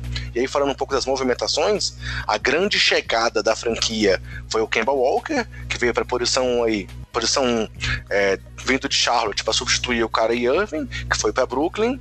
Além disso, trouxeram o Enes Kanter, pivô de Portland, o Vincent Poirier, um pivô europeu também que está chegando agora para a rotação, além de alguns nomes que vieram pelo draft, que foram o Romeo Langford, na posição 14, um ala armador, o Grant Williams na posição 22, que é um ala pivô, o Carson Edwards, um armadorzinho aí daqueles incendiários na posição 33, que inclusive agora na pré-temporada acabou de fazer 24 pontos em um quarto com 8 bolas de 3, além do Tremont Walker e Waters, desculpa, e o Taco Fall, que não foi draftado, mas eles levaram o gigantão lá para Boston também. E as saídas, além do Kyrie que a gente já citou, saiu também o Al Horford, que é uma perda muito relevante para o time de Boston, foi para Filadélfia, além do Terry Rozier, que foi para Charlotte, Marcus Morris, que foi para o Knicks, PJ Dozier, um armador que foi para Denver, e o Aaron Baines também sai da rotação da, do, da posição 5 do time, foi parar em Phoenix. Já as renovações foram o Daniel Tays na posição 5 e o Brad Wanamaker para a posição 1. Falando só um pouco da rotação antes de comentar a expectativa da franquia. É, na posição 1 eles vão ter então Campbell Walker, o Wanamaker, Carson Edwards e o Tremont Waters. Na posição 2, Jalen Brown, Marcus Smart e o Romeo Langford. Posição 3, Gordon Hayward, que parece que está plenamente recuperado, e o CM Ogelei. Vamos ver se o Hayward realmente vai entregar o que ele entregava na época de Utah. Posição 4, Jason Tatum, Robert Williams e Grant Williams. E posição 5, com Enes Kanter, Daniel Tais, Vincent Poirier e o Taco Fall. E aí, Marconi, o Boston segue como um dos times principais da conferência? As movimentações que eles tiveram vão diminuir a força da franquia? Ou eles estão na briga aí realmente para se tentar ser um dos favoritos do leste? Cara, eu acho que é um time que vem muito forte. Apesar das movimentações, como você falou, que seriam bem sentidas do Al do Kai Irving, eu acho que eles vêm muito forte. O impacto da saída desses caras é tão grande que eu vou confidenciar um negócio para um amigo basqueteiro aqui. Essa semana apareceu nas lembranças do Facebook as previsões que a gente fez ainda lá no Sobe a Bola, na, na no site de quem iria chegar, em que condição e tal. E eu tinha apostado no Boston ano passado campeão. Tamanha confiança que eu tinha naquele elenco que estava montado. Saíram duas peças-chave, os caras ainda assim conseguiram se movimentar bem na pós-temporada, conseguiram trazer o Campbell Walker, e é um time que é brigador. É um time que vai dar trabalho, é um time que com certeza passa da primeira fase de playoff, e a partir daí a gente tem que olhar ele com muita atenção. É, eu acho que realmente é um time que se movimentou dentro do possível. É, até a questão do Kairi pelo Kemba, a gente pode dizer que não, foi, não vai ter uma perda tão grande. Não estou dizendo que são jogadores do mesmo nível, mas o Kemba é um uhum. cara que vem numa crescente, numa crescente da carreira e que pode suprir. Para mim, o que vai fazer muita falta aqui é a questão do Al Horford. Afinal, além deles perderem o Horford, perderam para um adversário direto que foi o Philadelphia. Então, é, é, a gente comentou sobre isso lá também quando falou das movimentações, mas eu acho que assim, essa questão do Horford vai ser ser uma questão que vai fazer o time ter que se reencaixar em alguns momentos. E aí, claro, vai depender do que eu já falei, do Hayward, de saber se ele realmente vai estar inteiro, se ele vai conseguir jogar a temporada inteira, se ele vai conseguir entregar o que se esperava dele. O Jason Tatum foi um cara que ano passado se esperava uma subida dele, ele manteve ali uma irregularidade natural para os jogadores jovens, mas que também tem que dar um passo a mais. O Jalen Brown, a mesma coisa. Então, eu acho que, além da questão é, do, do, da rotação do garrafão deles tem mudado bastante, com o Ennis Canter chegando agora, que é um cara que ajuda muito no ataque, em rebotes ofensivos e pontos, mas que peca na defesa. E aí perderam também o Aaron Baines, que é um cara que era muito pouco valorizado, mas que o Baines era um cara que, se a gente fosse olhar ali o plus-minus, a contribuição dele aquém dos números individuais, ele sempre ajudava bastante. É, tem que ver como é que o time vai se reconstruir realmente. Tem um grande técnico e tem, tem muita chance disso acontecer, mas eu acho que é difícil colocar o Boston como favorito, mas para mim ele tá garantido nos playoffs e pode surpreender, pode passar de primeira rodada e pode até chegar mais para frente, mas eles caíram um pouco a meu ver, e não são mais favoritos no leste. Você concorda com isso ou não? Eu concordo de não ser favorito, né? Agora eu acho que da primeira rodada os caras vão passar, viu, velho? Vamos acompanhando que eu não pague minha língua. é justo, é justo. Seguindo em frente, então, galera, o terceiro time do leste na temporada passada e sétimo da liga foi o Philadelphia 76ers, com 51 vitórias e 31 derrotas. Realmente aí na conclusão, entre aspas, do processo, time realmente mostrou a que veio e chegou na terceira posição da conferência. E aí nos playoffs, passaram pelo Brooklyn na primeira rodada por 4 a 1 até serem eliminados pelo Toronto Raptors naquela semifinal de conferência que foi decidida por aquela bola absurda do Kawhi, um 4 a 3 emocionante que ninguém vai se esquecer. E aí para agora, o time de Philadelphia mais uma vez se reconstruiu, né? Mais uma vez buscou mudanças, trocando Jimmy Butler, trazendo no, na troca o Josh Richardson e além disso trazendo o Al Horford aí para jogar ao lado do Joe Embiid e trazendo jogadores para rotação, como o Trey Burke, armador ali que vai jogar na rotação com o Ben Simmons, além do Raulzinho Neto, nosso outro brasileiro aí que está na franquia, e o Kyle Quinn, também um pivô que vem para rotação. E as saídas, além do Jimmy Butler, o JJ Redd, que também surpreendentemente foi parar lá no Pelicans, né, o veteranaço aí arremessador, TJ McConnell, armador, foi para a Indiana, o Boban Marjanovic foi parar em Dallas, e o Amir Johnson e o Greg Monroe também saíram de lá e estão sem equipe ainda.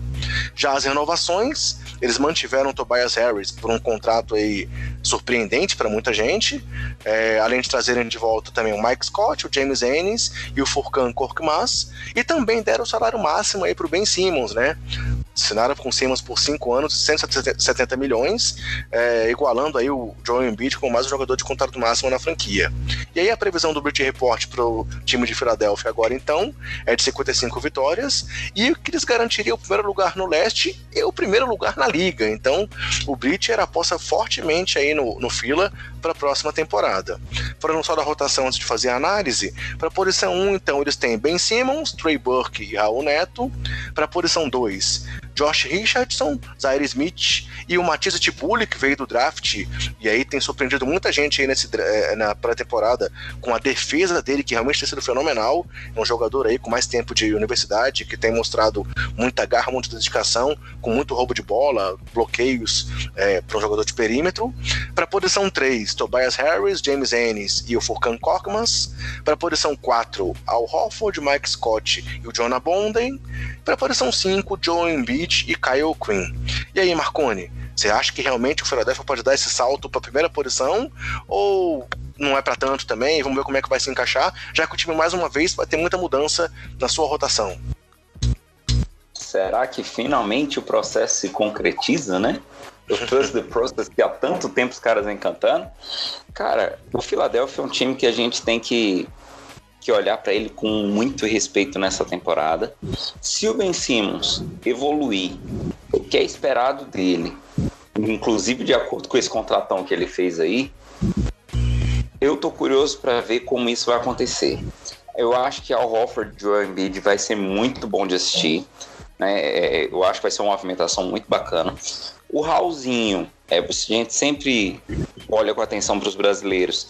A gente tem falado a respeito de como que pode ser bom no Filadélfia, se ele pode ou não é, ganhar uma experiência bacana ao lado do Ben Simmons e como que vai ficar o volume de, de, minutos dele por jogo.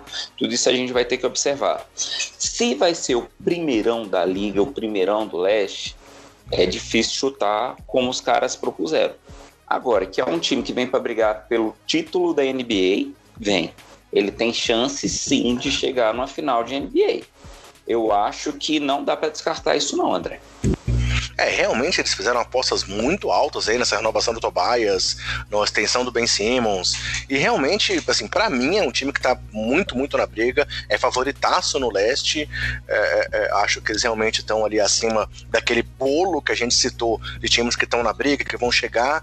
É, é, eu acho que o Philadelphia é um daqueles dois times que tá um passo à frente. Claro, pelo talento do Embiid, pelo talento do Ben Simmons, pelo talento do Tobias Harris. E assim, na minha opinião, tanto o Hofford quanto o Josh Richardson tem tudo para encaixar bem nesse time. Assim como o Trey Burke, é um cara que pode ajudar vindo do banco. É, o James Ennis sempre contribui ali com preenchendo a, linha de estatísticas é, em vários pontos. Então, eu acho que realmente, não, não, não tô dizendo que o time é, é, é um time inquestionável, mas para mim ele é favorito e ele tá na briga. Concordo contigo que tá na briga até pelo título. Acho que é um time que não pode ser, ser descartado. E aí, vale a pena citar o que você falou, né? Realmente seria a, a, concretização desse movimento de um time que realmente optou por perder por vários anos e realmente chegar do outro lado e mostrar que para eles o tank funcionou, né? Alguém tem que dar o exemplo, né?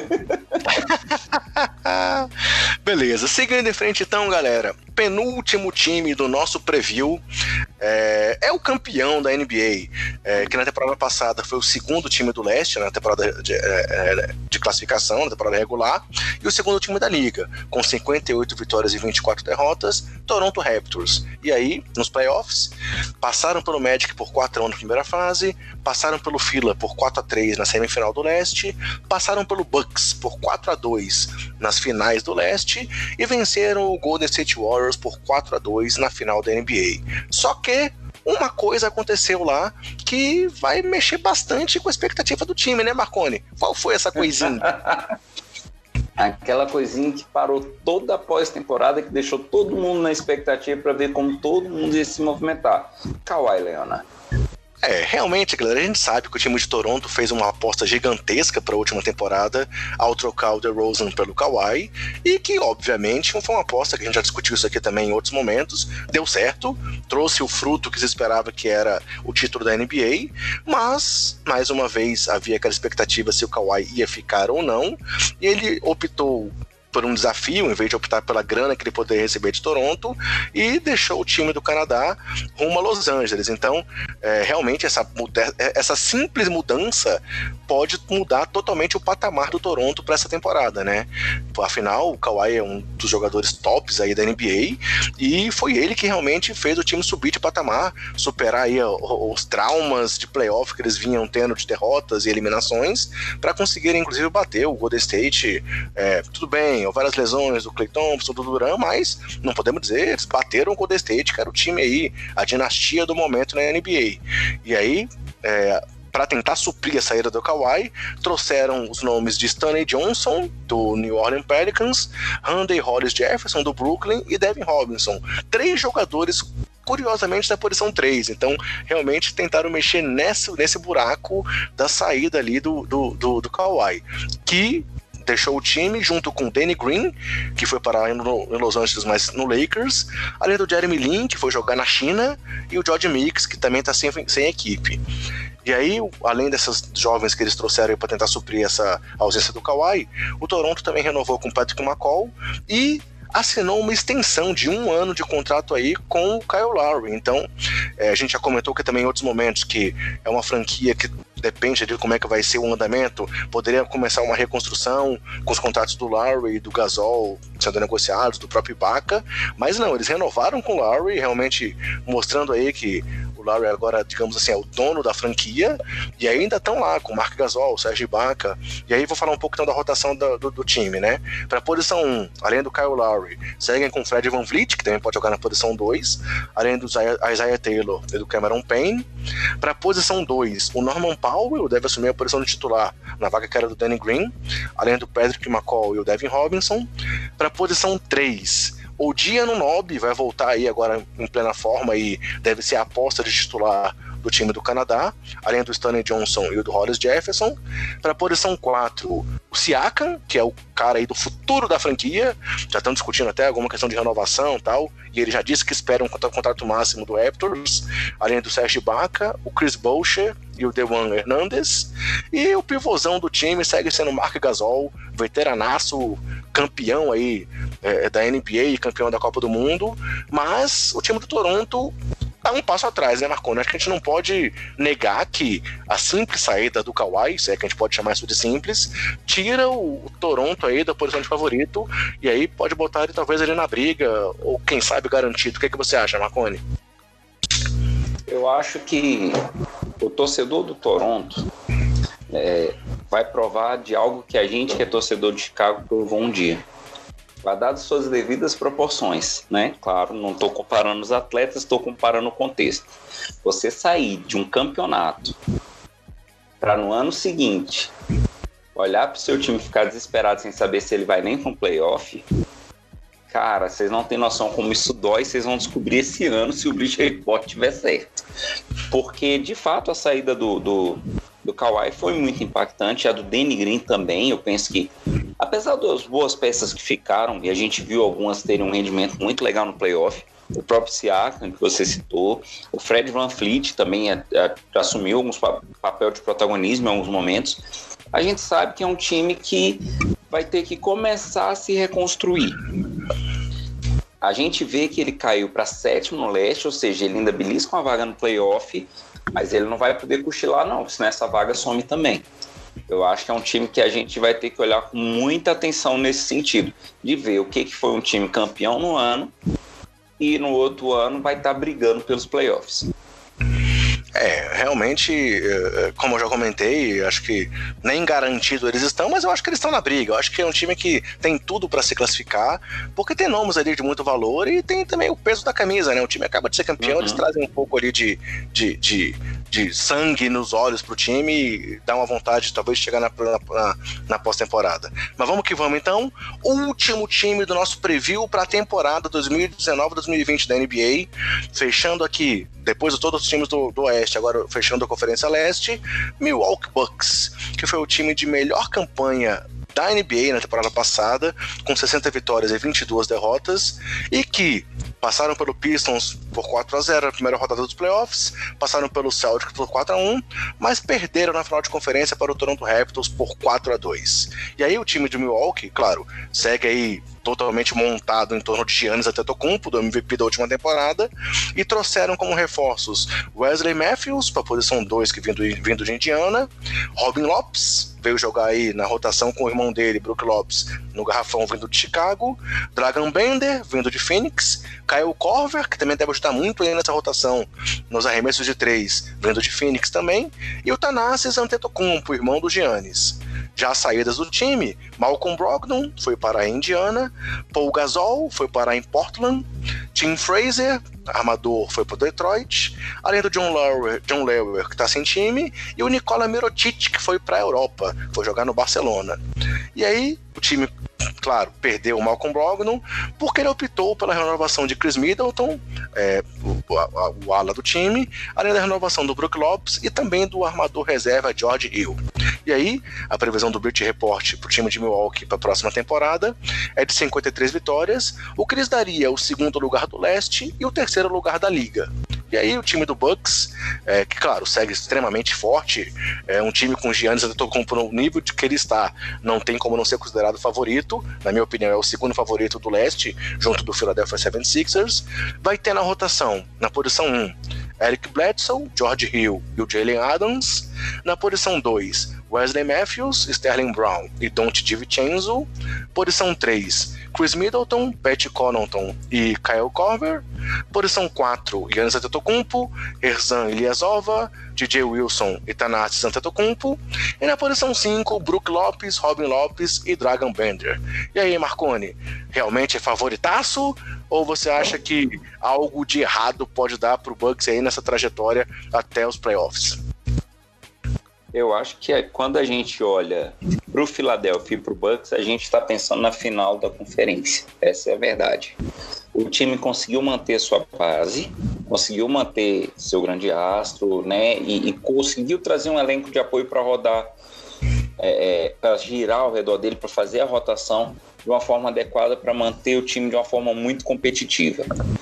E aí é o que eu estou falando. Se a gente entende que pela qualidade, a depender do cruzamento, esses dois são a final da conferência e tem grande chance de passar para enfrentar quem vier do Oeste, da mesma forma que no momento a gente falou, ah, agora a gente já começa a falar de quem passa de primeira fase, a gente tem que olhar para ele e falar assim: tem bala para ser campeão? Agora vai. Depende muito do Oeste, que a gente sabe que vem muito forte, mas é um time que chega com muita moral, que chega muito grande para a briga nessa nova temporada. É, e aí vale lembrar o que você comentou lá quando a gente falou dos prêmios da temporada passada, a continuidade do trabalho do Milwaukee também, né? Eles tiveram aí o prêmio de técnico do ano, o MVP, uhum. GM do ano, então realmente é um time que tá, tá se montando já há algum tempo e mais uma vez a ideia é que eles estejam na briga, né? Então, é, concordo contigo que o pensamento deles tem que ser sim título da NBA e não apenas mais pensar em título do leste. Até porque vai que daqui a pouco o Yannis acha que o Milwaukee não vai ser suficiente para ele. Houveram rumores aí até de que ele poderia, o Golden State podia ir atrás dele daqui a duas temporadas. É, ele sempre é citado como um alvo constante do Knicks. Então, realmente, uhum. eu, acho que você está muito certo em dizer que a questão é saber se o time agora vai. Mas é, a ideia é que eles realmente é, é, briguem por algo muito maior nessa temporada, né? Eles têm que ser ambiciosos. Eu acho que é, é, o Milwaukee é uma franquia que a gente sempre acompanhou e sempre olhou como uma franquia de não, de não ter muita relevância para a liga, vamos dizer assim. E eles conseguiram crescer, conseguiram ter uma consistência e agora eu acho que eles estão chegando no seu ápice. Vamos ver se o título vem, lembrando que a briga com o Oeste é muito dura. Beleza, então é isso, galera. Assim a gente fecha nosso preview. É, como eu falei, vamos falar um pouco sobre os prêmios da temporada, mas na análise das franquias, a gente conclui assim.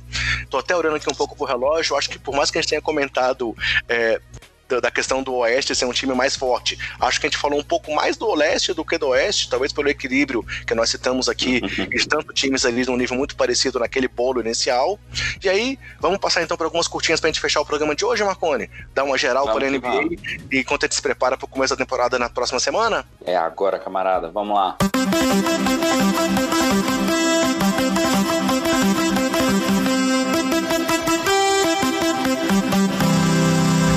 Galera, falando aqui só das nossas curtinhas, aquele nosso papo final aqui rapidinho para poder fechar o nosso podcast. É, foi divulgado hoje, mais uma vez aqui dia 17, uma lista completa com todos os jogos que vão ser transmitidos para o Brasil. É, teremos uma temporada aí cheia de transmissões, né? É, até me fugiu o número que agora, deixa eu só ver quantos são. Vão ser 263 jogos transmitidos no Brasil pela Band, Sport TV e ESPN. E aí, quem quiser ver a lista lista completa desses jogos, vai lá no nosso Twitter é, ou no nosso Facebook, que nós colocamos lá todos os jogos com data, hora de transmissão e quem vai fazer a transmissão. Então, é, pode conferir nos nossas redes sociais a lista com todos os times que vão ter seus jogos transmitidos para essa temporada da NBA. E aí, Marconi, não sei se você teve essa curiosidade de fazer essa conta. Você sabe me dizer qual é o time que vai ter mais jogos transmitidos nessa temporada? Se eu não me engano, Los Angeles Lakers. Exatamente. O Lakers é o time com mais transmissões. É, são 45 jogos do Lakers, seguidos por Rockets e Warriors com 37 jogos cada, Clippers com 33 jogos, aqui já mostra o impacto da mudança do Clippers, já é o time, terceiro time com mais jogos na temporada. Pelicans é o quarto da lista com 31 jogos, Denver Nuggets 29, e aí o primeiro time do leste aparece só aqui na próxima posição, que é o Milwaukee Bucks, que ao lado do Dallas Mavericks vai ter 27 jogos transmitidos. Então, realmente aqui a gente vê quantos times do, Le do Oeste com mais jogos transmitidos, e o Lakers segue sendo ali a grande vedete da temporada, né, Marconi? Chama muito público, né? E pense só que a rodada de abertura vai ser os dois times que estão brigando lá na cidade para poder manter a frente. Cara, tem tudo para ser uma temporada bacana de assistir. Vamos acompanhar atento tudo que vem pela frente. Muito bem lembrado. A rodada inicial vai sair no dia 22, com dois jogos transmitidos pela Sport TV. Pelicans e Raptors a partir das 20 horas, seguidos por Lakers e Clippers às 22h30. Aí na quarta-feira, ESPN estreia com Celtics e Sixers, e Sixers às 20h30 e Nuggets e Blazers às 23 horas, enquanto na quinta-feira teremos a primeira transmissão da Band na temporada regular com Clippers e Warriors a partir das 23h30. E aí daí pra frente, galera, são jogos quase todos os dias e aí entrem lá no nosso perfil, vejam a lista para acompanhar tudo direitinho para a próxima temporada. Seguindo aqui nas nossas curtinhas, Marconi, tivemos hoje algumas notícias de renovação de contrato. Já citamos aqui a questão do Bradley Bill, que assinou uma extensão de 72 milhões por dois anos com o time do Washington Wizards. Aí com isso faz com que ele e o John Wall cada um receba um contrato de 79 milhões na sua última temporada de contrato, que se eu não me engano é a terceira maior, terceira maior dupla é, de salários naquele momento, depois eu vou conferir esse dado aqui. E também tivemos duas notícias de negociações de extensões. É, Jalen Brown teve uma proposta aí de 4 anos e 80 milhões do Boston Celtics, e o Buddy Hilde, uma proposta de 90 milhões do Sacramento Kings. Só que o Buddy Hilde se sentiu insultado com essa proposta. O que, que você acha disso, Marconi? Você topava 90 milhões aí para jogar um pouquinho de basquete, cara? Cara, 90 milhões é muito dinheiro, Saraiva. Então, assim. eu, quando eu ouço essas coisas, eu só lembro daquela sketch do Melhores do Mundo, sabe? 90 milhões é muito dinheiro, Saraiva. Então, assim, Saraiva, é 90 milhões, cara. Aceita esse negócio. Vai tomar este cachaça, pelo amor de Deus. pois é, assim, realmente, cara, você entende que o cara, o cara se valoriza, mas pô, dizer que se sentiu insultado com essa proposta, acho que é um pouquinho demais, né? E aí, só confirmando, ó, realmente, os salários de duplas de jogadores na temporada 2021 e 2022. Harden e Westbrook receberiam 88 milhões cada, Curry e Thompson 84 milhões, enquanto Wall e Bill 79 milhões. É, o salário da dupla, né? Valores absurdos, né, Marconi? Muito alto, a gente sempre fica olhando para a questão de cap, vai estourar, não vai estourar, quanto que o time está pagando de multa e como que vai ser lá na frente, se der chabu, como que eu passo esse contrato adiante. Cara, é muito dinheiro, velho. Beleza. E aí, galera, mais duas curtinhas. É, tem um assunto que segue aí no, no, noticiário da NBA já, já tem algum tempo, a gente comentou com ele sobre a edição passada. Não tivemos tempo de abordá-lo muito a fundo ainda, por estarmos em preview e não podemos também extrapolar demais nosso tempo. Mas a questão Houston versus China segue aí é, no noticiário. Tivemos esses dias aí um comentário do LeBron James é, é, que teve muita repercussão, muitas críticas, dizendo que ele estava defendendo, estava uh, né, contra a liberdade de expressão. E hoje, uma notícia que foi divulgada foi que o Adam Silver, o nosso comissário da NBA, disse que sofreu pressão do governo chinês, assim, disse literalmente, para que o, o Daryl Morey fosse demitido. E disse que isso não aconteceria nunca. Então, eu acho que isso ainda vai dar muito pano para manga. É, alguma coisa a acrescentar sobre isso, Marconi? Vamos para a última curtinha. É, muito brevemente. O impacto disso é tão grande, tão grande, amigo basqueteiro, que tem chance de afetar o cap dos times, tá? Por conta dos valores que a China injeta na NBA Acho que o Buddy Hilde vai gostar disso, né?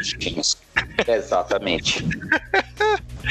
Beleza, galera. Então, realmente, vamos acompanhar, porque realmente, se, se as perdas de patrocínio impactarem no cap, vamos ver como é que vai acontecer. Tem time projetando o cap crescendo e vai que ele realmente desce, mas isso é coisa que a gente vai, a gente vai ver mais pra frente. E aí, a última curtinha, aproveitando mais uma vez aí a, nossa citação do Mar... nossa, entre aspas, citação do Marconi envolvendo o nosso Chicago Bulls aí, meu e dele para esse podcast. Lou Deng assinou com o Chicago Bulls, né, Marconi? Explica o que aconteceu pra gente hoje aí. Cara, o Lou Deng é um cara que teve uma história bem bacana com a franquia, deu uma colaboração muito legal. E hoje ele teve a honra de assinar um contrato com o Chicago Bulls com duração de um dia para ele poder se aposentar pela franquia do Chicago Bulls. Então é uma coisa muito bacana que o time fez. Eu acho que é uma felicidade muito grande para ele, uma honra muito grande para ele ter essa oportunidade. Ele teve um contrato de um dia para que ele pudesse encerrar sua carreira pelo Chicago Bulls. É, realmente é um, um, um, reconhecimento muito grande, né? Uma situação de respeito a um cara que construiu sua carreira lá em Chicago e, pô, é uma homenagem mais do que justa. Então, obrigado por tudo aí, Lou Deng, como torcedor do Bulls. É, sucesso aí nessa nova fase da sua vida e achei muito bonita realmente a homenagem. Mais alguma coisa para fechar a edição de hoje, Marconi? Ou vamos para as despedidas? Vamos para despedida, agradecer a galera. Beleza. Então, galera, fechando aqui a nossa edição, queria mais uma vez agradecer aí o pessoal que interagiu com a gente, comentando sobre a comemoração do nosso aniversário do podcast. É, temporada vai começar, então vem coisa boa por aí, teremos novidades, estamos tentando trabalhar algumas coisas aí diferentes na estrutura do pod, mas ainda não temos nada que possa ser divulgado ainda hoje. E vamos trazer nossas previsões aí de prêmios individuais ainda, né, Marconi? Então, além de começar a falar do que tá rolando, vamos pensar um pouco mais no futuro também, né, cara? As previsões são legais para a gente poder pagar a língua daqui a um ano. eu acho que mais legal do que acertar é a gente olhar assim e falar: cara, como que eu apostei nisso aqui? Onde que eu estava com a cabeça? Mas as previsões vão ser bacanas. legal. Então é isso, galera. Acompanhe nossos perfis nas redes, nas redes sociais, sempre com o nome Basqueteiros e nome do usuário, arroba Basqueteiros NBA. Entre também nas redes e entre no nosso grupo no WhatsApp. Nos procurem no Spotify, nos agregadores e também no Deezer, que devemos estar já com essa edição publicada quando estiver no ar, claro. E aí, quero agradecer você também, Marconi. Valeu por mais um, um programa, mais uma vez aí essa nossa parceria tem dado certo. E aí, vamos que vamos, a temporada vai começar e teremos muito trabalho pela frente, né, cara? Vamos que vamos, camarada. Eu que te agradeço pelo convite de sempre. Temporada começando, a gente vai tentar intensificar algumas informações para o amigo basqueteiro. Sempre vamos buscar uma, a maior qualidade possível na nossa construção aqui. Contem com a gente para acompanhar a temporada junto com vocês, que vai ser bem bacana. Essa temporada promete muito. Beleza, galera. Então é isso aí. Um grande abraço e até a próxima.